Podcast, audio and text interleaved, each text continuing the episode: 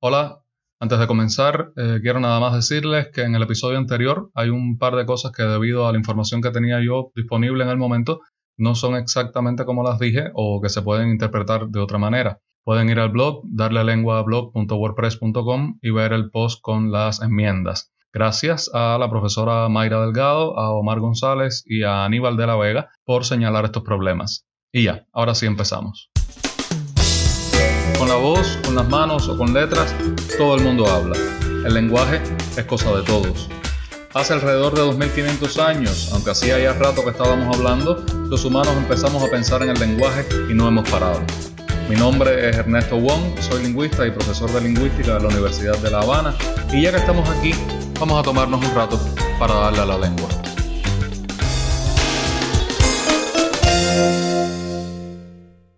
En el episodio anterior empecé a hablarles sobre la historia del español, eh, les conté sobre el inicio de la colonización española y sobre dos de los principales puntos de partida del español cubano, o variante cubana del español, como también se le llama. Estos dos puntos de partida eran el castellano, hablado por los colonizadores con la influencia del sur de España, y las lenguas nativas que hablaban la eh, población aborigen.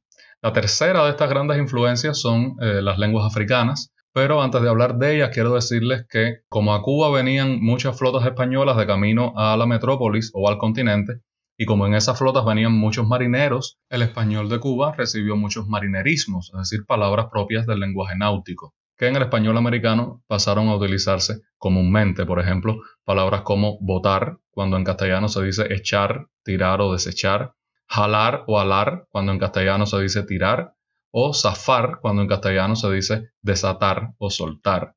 Cuando el puerto de La Habana se convirtió en el punto de concentración de las flotas rumbo a España, el español de Cuba comenzó a recibir influencias de otras lenguas aborígenes del continente. Del náhuatl mexicano, por ejemplo, el español recibió chocolate, tamal, aguacate. Del quechua suramericano vinieron palabras como cancha, guarapo, papa. El caso de papa es curioso. Papa, eh, como dije, es una palabra quechua los aborígenes de la española tenían la palabra batata con B, pero ese era el boniato. Incidentalmente, boniato es una palabra caribe. Los colonizadores mezclaron papa con batata y formaron patata, y al principio le llamaban así tanto a la papa como al boniato.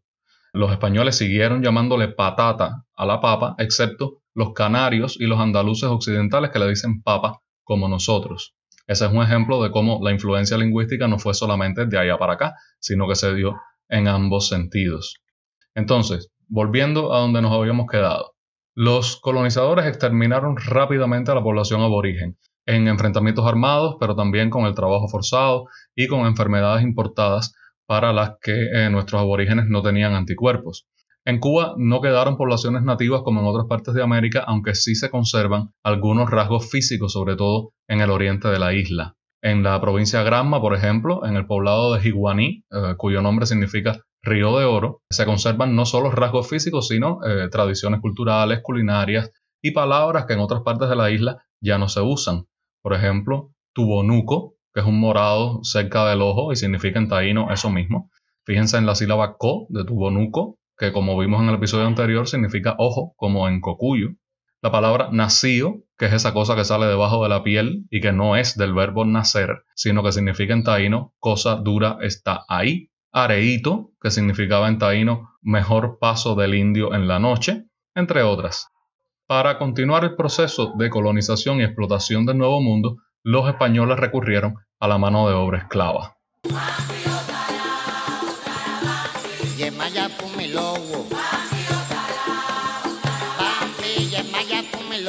Desde el siglo XVI, los colonizadores comenzaron a traer habitantes de África para esclavizarlos en las colonias americanas. Aunque en Cuba se dio ese proceso de mestizaje que todos conocemos, no se dio el proceso de creolización que sí ocurrió, por ejemplo, en Haití. ¿Qué cosa es un creol? Un creol o lengua criolla es eh, la lengua que nace cuando un grupo de personas que hablan distintas lenguas necesitan comunicarse e inventan, entre comillas, una lengua nueva mezclando elementos de sus propias lenguas. Digo inventan entre comillas porque no es necesariamente algo que hagan a propósito, sino que ocurre naturalmente. Los niños que nacen después en ese grupo adquieren esa mezcla como su lengua materna. Esto ocurrió en muchos casos con poblaciones de esclavos y en la mezcla entró también la lengua de los esclavizadores. El creol haitiano, por ejemplo, nació de la mezcla entre las lenguas africanas de los esclavos y el francés de los colonizadores. En Cuba no ocurrió eso. Los españoles trajeron intencionalmente africanos de distintas regiones y con distintas lenguas para crear divisiones e impedir que se unieran como, eh, como grupo. Socialmente, eh, los esclavos estaban muy separados de la sociedad hispanohablante, no había prácticamente contacto que exigiera lenguaje, y además los africanos nunca alcanzaron una superioridad numérica en Cuba como para destronar al español. Los aportes de las lenguas africanas al español cubano se dieron en dos momentos principales. Primero, eh, durante la colonia con la esclavitud, y luego ya en el siglo XX, cuando se legalizó la sociedad secreta abacua, que existía desde el siglo XIX, y su vocabulario comenzó a filtrarse hacia la lengua común. De las lenguas africanas nos vienen palabras como bemba, ñame, malanga, dengue, babalao, bilongo, mambí, que en la lengua kikongo significa rebelde, bembe, conuco, fufú, macuto, mayimbe, sirimba, tango, que significaba originalmente fiesta o baile de negros o de gente pobre, quimbombó, cachimba, aché, osobbo, además de los nombres de instrumentos musicales, géneros musicales y bailes como bongo, conga, mambo, y de los orishas mismos, las deidades de la mitología afrocubana. De la vacua nos vienen palabras como acere, monina, ecobio, iria, que es comida, mundele, que es blanco, y refranes que se han traducido al español como solo una vez se castra el chivo, Dios en el cielo y yo en la tierra, después que te enseñé me quiere sacar los ojos. Con las lenguas africanas ocurre lo mismo que con el caló de los gitanos, y de esto hablé en el episodio anterior. Las palabras y expresiones que vienen de estas lenguas se siguen viendo hoy como vulgares, excepto por supuesto las que han pasado a la lengua común y no tienen equivalente en español, como malanga, dengue, babalao o mambí. Esta percepción de vulgaridad es parte de la herencia de siglos de esclavitud y racismo con la que todavía estamos cargando. Algunas lenguas africanas también han sobrevivido en Cuba como lenguas rituales, utilizadas en cultos religiosos, y es el caso del yoruba de la santería y el kikongo de la regla de Palomonte. Y así pasamos por la abolición de la esclavitud, las primeras guerras de independencia y llegamos al siglo XX.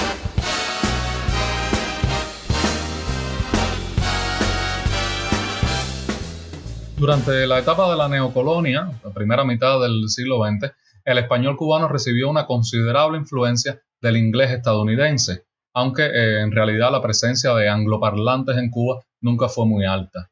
Esta influencia del inglés se debió, entre otras causas, al ir y venir de comerciantes, turistas, marineros, jugadores estadounidenses, la presencia en Cuba de muchas empresas con nombres en inglés, los anuncios publicitarios que se transmitían en inglés, las ventajas sociales que representaba dominar el inglés en términos de estatus o de posibilidades de empleo. Esto quiere decir que en esta época la clase alta, la high life, salpicaba sus conversaciones con palabritas del inglés, picnic, weekend, Happy Birthday. Yo todavía recuerdo que mi abuela paterna de vez en cuando me contaba que a la niña de no sé quién le habían hecho un Happy Birthday. Eh, algunos le ponían nombres en inglés a sus negocios para darles caché. no tenías una barbería, tenías un barber shop. No tenías una peluquería, sino un beauty parlor. Y no una tienda, sino un grocery. Eh, otros les ponían nombres en inglés a sus hijos. Estaban Michael en vez de Miguel. Jonathan en vez de Juan. Rosemary en vez de Rosa María, que al final es Rosemary.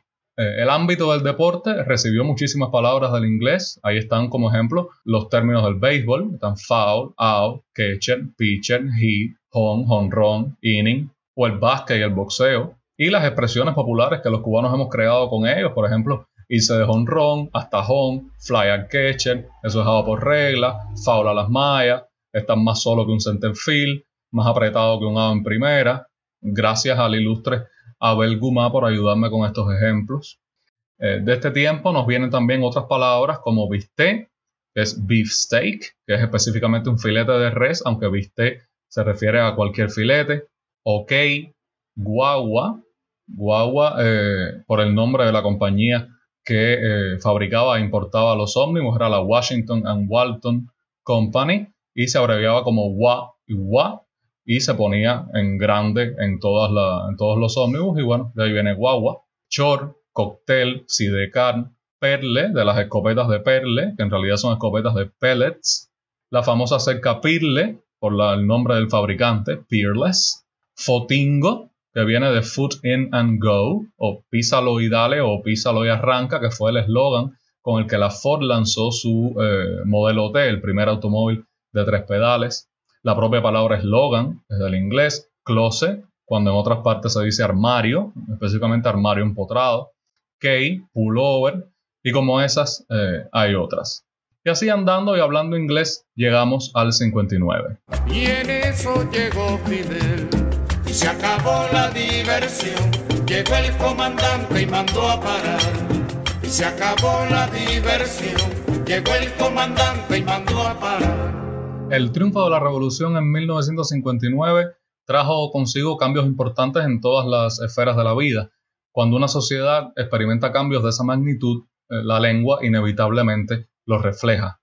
Un primer cambio notable e interesante porque fue eh, intencional fue la desaparición casi total de los tratamientos de señor y señora, señorito, señorita, caballero, que se sustituyeron por compañero y compañera. De esta manera eh, se quiso que la lengua reflejara el cambio en las relaciones sociales o que contribuyera a cambiarlas. O la desaparición de la distancia y la superioridad que implica señor o señora y la implantación de la igualdad y la camaradería que implica compañero.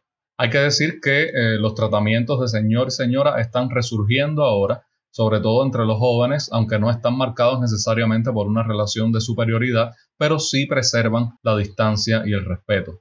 Otros cambios importantes no tienen que ver ya con palabras nuevas que entraron al idioma, sino con la frecuencia de uso, es decir, que palabras y expresiones que ya existían se empezaron a utilizar mucho más. Es el caso, por ejemplo, de meta, cumplir las metas, compañerismo, emulación, plan, base material de estudio, tronar a alguien, caerse para arriba, libreta como la libreta de abastecimiento, bodega, población. En algunos de estos casos es evidente la influencia soviética.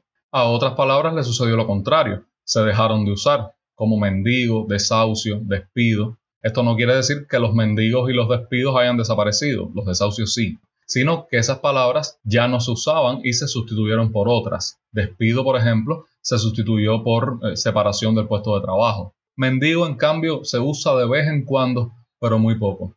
El caso de despido eh, sustituido por separación del puesto de trabajo muestra también otro fenómeno, que es la incorporación a la lengua común del lenguaje administrativo o burocrático. En este periodo eh, se hacen comunes frases como chequear el cumplimiento, casualmente chequear es del inglés, estar estudiando el caso, elevar una queja o elevar una sugerencia o elevar una propuesta, aplicar medidas, si hay algún hispanohablante no cubano oyendo esto, quizás no entienda, pero eh, estoy convencido de que a los cubanos estas frases les llegan con un saborcito especial.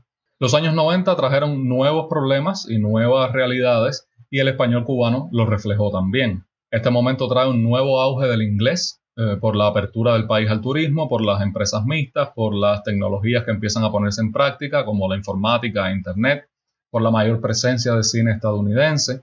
Es el momento de palabras como team, de equipo, business, de negocio y su derivado biznero, look para referirse a la imagen o al aspecto, fan, de fanático.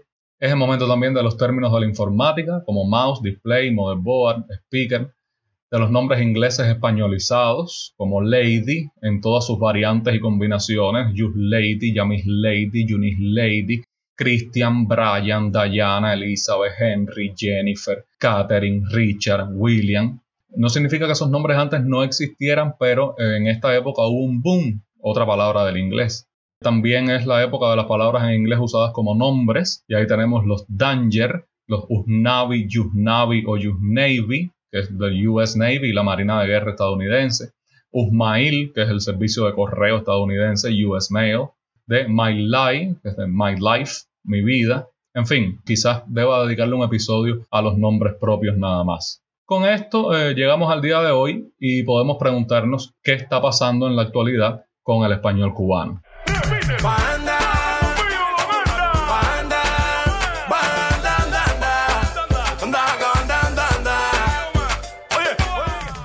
Lo primero que deben saber es que es difícil hablar de cómo está cambiando el español cubano ahora mismo porque es prácticamente imposible saber cuáles de los procesos y fenómenos que vemos hoy van a producir cambios permanentes o durables en la lengua. Eso depende de muchos factores que en ocasiones no se pueden medir ni predecir.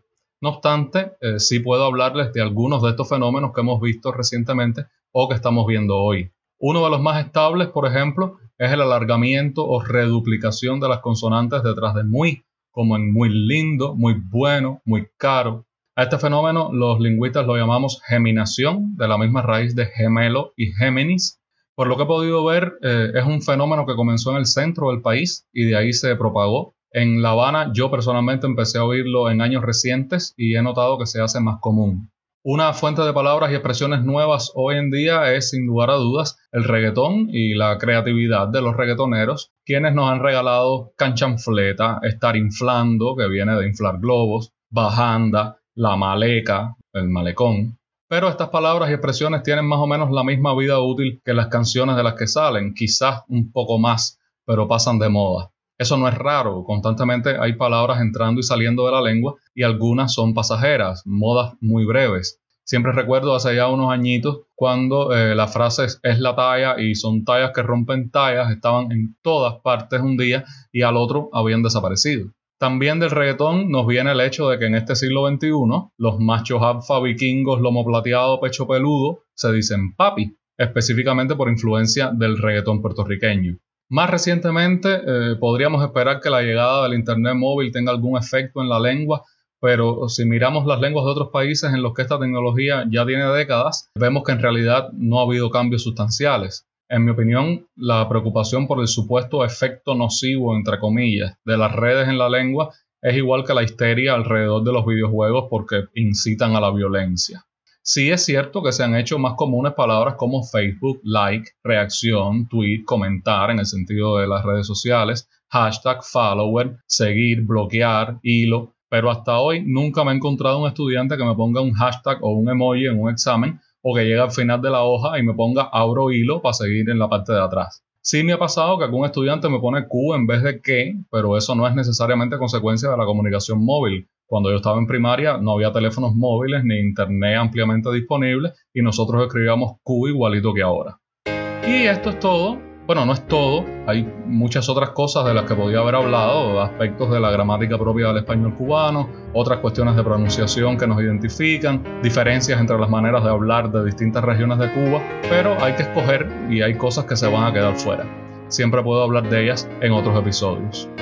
Gracias por aguantarme. Recuerda que puedes seguir este podcast en Twitter como arroba darle lengua, en Facebook en la página facebook.com slash darle lengua, en Telegram en el canal para darle a la lengua podcast o leer el texto de este episodio en el blog asociado darlelenguablog.wordpress.com.